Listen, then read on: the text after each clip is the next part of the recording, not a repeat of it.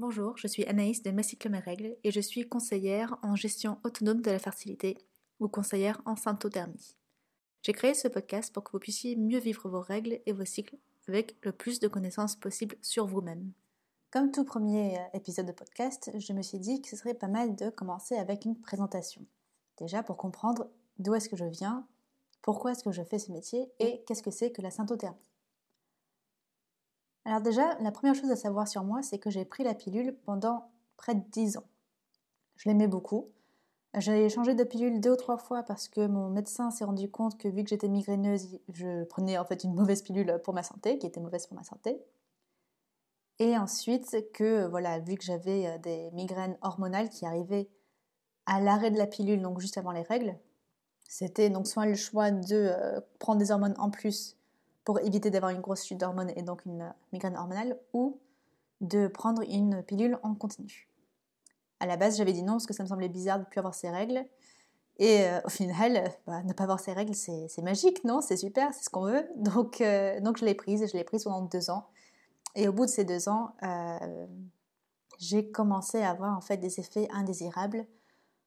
Et quand je dis des effets indésirables, je ne veux pas dire baisse lipido ou acné ou tous ces, tous ces effets qu'on dont on a l'habitude d'entendre parler, c'est en fait des saignements. Donc euh, voilà, cette pilule en continu qui était censée faire en sorte que je ne pouvais plus saigner, entre guillemets, je n'avais plus de règles. Je pensais avoir mes règles euh, toutes les deux semaines pendant euh, une semaine à dix jours. Enfin vraiment, c'était du, du, sang quasi constant. Enfin des saignements quasi constants. Donc bien sûr, d'abord j'en parle avec mes amis et en effet j'avais une collègue qui qui euh, avait ce même effet indésirable, qui avait vu sa, sa, mère qui était gynécologue, et bon, ils avaient changé son traitement hormonal pour que ça soit plus, plus adapté à son corps. Mais c'était voilà, quelque chose qui n'était pas seulement pour moi, donc je me suis dit, ok, bon, bah, déjà, c'est toujours rassurant de se dire, je ne suis pas la seule à qui ça arrive. Et voilà, donc même si je n'étais pas toute seule, il n'empêche que saigner tout le temps, ce n'est pas agréable. Et donc, je suis allée voir euh, mon propre gynéco, qui d'abord a dû faire des examens, des tests pour être sûr que ce n'était pas un polype ou autre chose. Hein. Il faut toujours vérifier que ce n'est pas euh, quelque chose de plus grave qu'il faudrait traiter. Donc j'ai pris les traitements pour vérifier qu'il n'y avait pas de polype justement, euh, pour arrêter aussi les saignements. Donc c'était des traitements assez forts, des médicaments assez forts, et à la suite desquels en effet j'avais plus de saignements, donc c'était très bien. Euh, mais j'avais aussi aucun problème en fait physique. Donc pour mon gynéco c'était bien clair c'était la pilule. Et vu que la pilule que je prenais à l'époque était la moins dosée, eh bien, il m'a dit, euh, il n'y a pas d'autre solution niveau contraception hormonale. Si vous ne pouvez pas supporter cette pilule, c'est que vous ne supporterez aucune pilule. Donc, je vous conseille fortement d'arrêter la pilule. Ok, donc euh, voilà, moi j'ai été éduquée, comme beaucoup, à croire que tout, tout rapport sexuel euh, était un risque contraceptif. j'ai aussi appris que voilà, les préservatifs déchirés ou glissés, ou que bon, c'était pas forcément la méthode de contraception la plus fiable.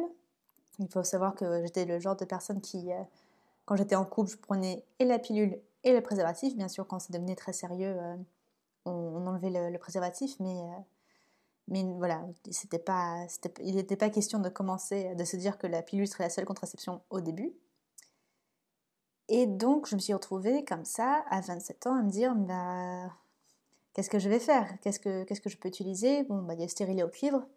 Ah, mais non, me dit gynéco, euh, stérilet au cuivre, euh, vu ce que vous m'avez dit par rapport à vos règles avant la prise de la pilule, ça risque d'être vraiment inconfortable, vraiment vous causer des, euh, douleurs, des problèmes.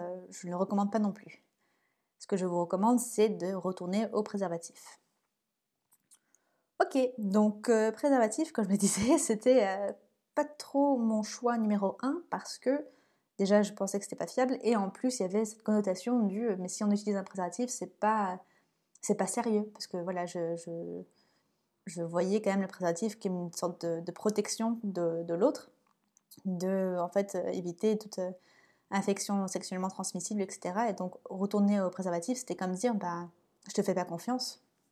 Et euh, et aussi enfin je mine de rien moi qui pensais être très féministe, etc., je pensais beaucoup au plaisir de mon partenaire. Donc bien sûr, euh, ça s'appelle l'amour aussi, hein, mais n'empêche que c'était une de mes grosses peurs, c'était de me dire mais il va peut-être pas vouloir en fait que je, enfin que je, lui demande de mettre un préservatif. Bon, au final, pour tout vous dire, pour lui, il n'y avait aucun souci. Et c'est d'ailleurs lui, en fait, qui, à la base, quand j'avais commencé à dire que j'avais des saignements et que ça se passait mal euh, et que c'était peut-être dû à ma pilule, c'est lui qui a dit bah, peut-être quand tu peux arrêter la pilule et qu'on peut mettre un préservatif et ou euh, compter les jours de ton cycle, etc. Donc, euh, donc en fait, je n'avais pas à me poser tant de questions. Mais toujours est-il que pour moi, c'était surtout ce stress en fait de me dire mais qu'est-ce que je, qu'est-ce qu'est-ce que je vais faire? Quelle sera ma contraception? Parce que clairement, le préservatif tout seul, ce n'est pas assez. Et donc je refusais en fait d'arrêter la pilule. Je préférais avoir les saignements, mais de me dire que j'étais pas enceinte, plutôt que de l'arrêter, d'écouter mon corps et mon médecin, et de faire ce qu'il fallait pour ma santé.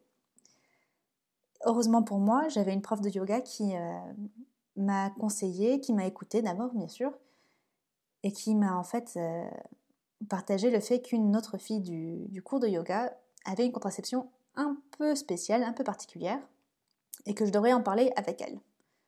Euh, bon, c'est peut-être bon à savoir aussi que cette prof de yoga euh, utilisait euh, le stérilet au cuivre, hein, donc c'est pas comme si on était dans un groupe de, de pro-contraception naturelle, anti-contraception mécanique, non, non, du tout. Chacun son choix, mais c'était. elle, elle entendait ce que j'avais dit, ce que j'avais à dire, elle a entendu ce que disait le médecin, et du coup, voilà, elle s'est dit, bah écoute, cette fille-là peut peut-être te renseigner sur quelque chose. Et en effet, bah, ce quelque chose, c'était la syntothermie. Et j'ai pu me lancer avec mon chéri dans une formation personnelle pour observer mon cycle, et non seulement observer mon cycle, mais l'observer après un arrêt de pilule qui, euh, voilà, c'est toujours un peu spécial quand on arrête une euh, contraception hormonale. Alors c'est différent pour tout le monde, hein. il n'y a pas de, recette exacte, il n'y a pas de, guide exact, il n'y a pas de recette magique.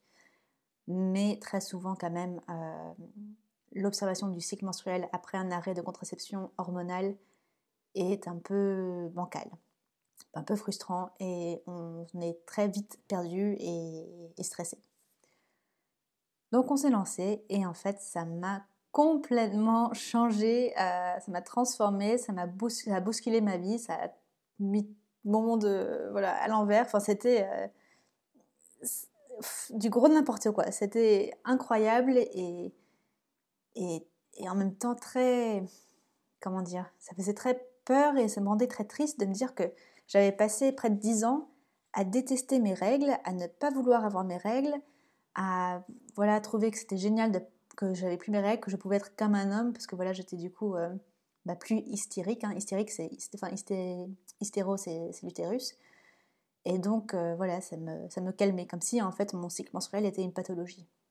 Donc euh, donc je me suis sentie très peinée de me rendre compte que j'avais autant de violence en fait inconsciente envers mon corps, que j'avais autant de, de, haine en vrai hein, pour, contre mon corps.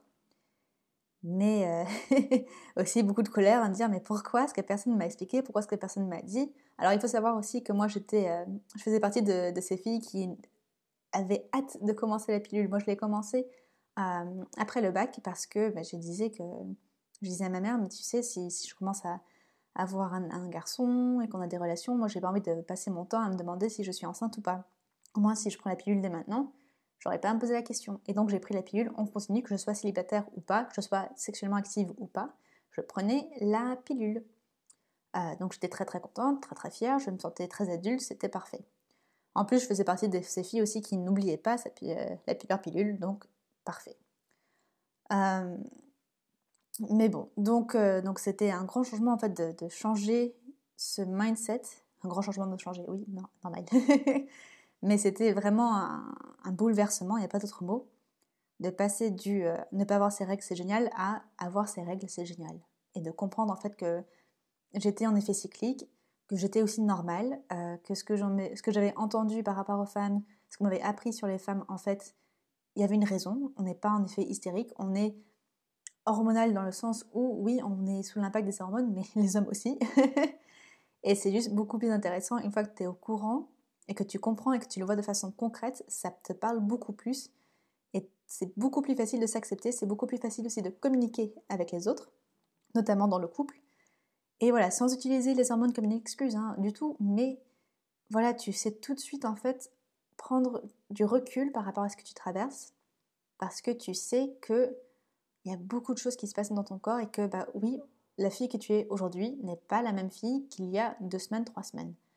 On est cyclique. Donc c'était euh, j'ai été tellement émue en fait de me rendre compte que je pouvais m'aimer que je me suis dit ok bah clairement il faut que j'en parle autour de moi et donc vu que je devais en parler enfin que je voulais en parler autour de moi et que je sentais un peu ce devoir de le faire je me suis dit bah, je ne peux pas juste en parler comme ça on va me prendre pour une folle tu sais euh, la contraception naturelle observer son cycle menstruel parler de fluide cervical etc c'est un peu fou. Donc je suis partie me certifier. Je me suis certifiée sur Annecy avec Claire Michelin, euh, qui est une experte en physiologie de la femme, qui est ancienne infirmière, ancienne sage-femme, qui euh, de former les formatrices, de certifier les formatrices. Donc euh, elle était vraiment, elle me venait recommandée par plusieurs personnes. Et en effet, c'était une formation incroyable, très holistique. On a parlé de tout. J'étais en plus entourée d'ostéopathes, sages-femmes naturopathe et, praticien de médecine traditionnelle chinoise.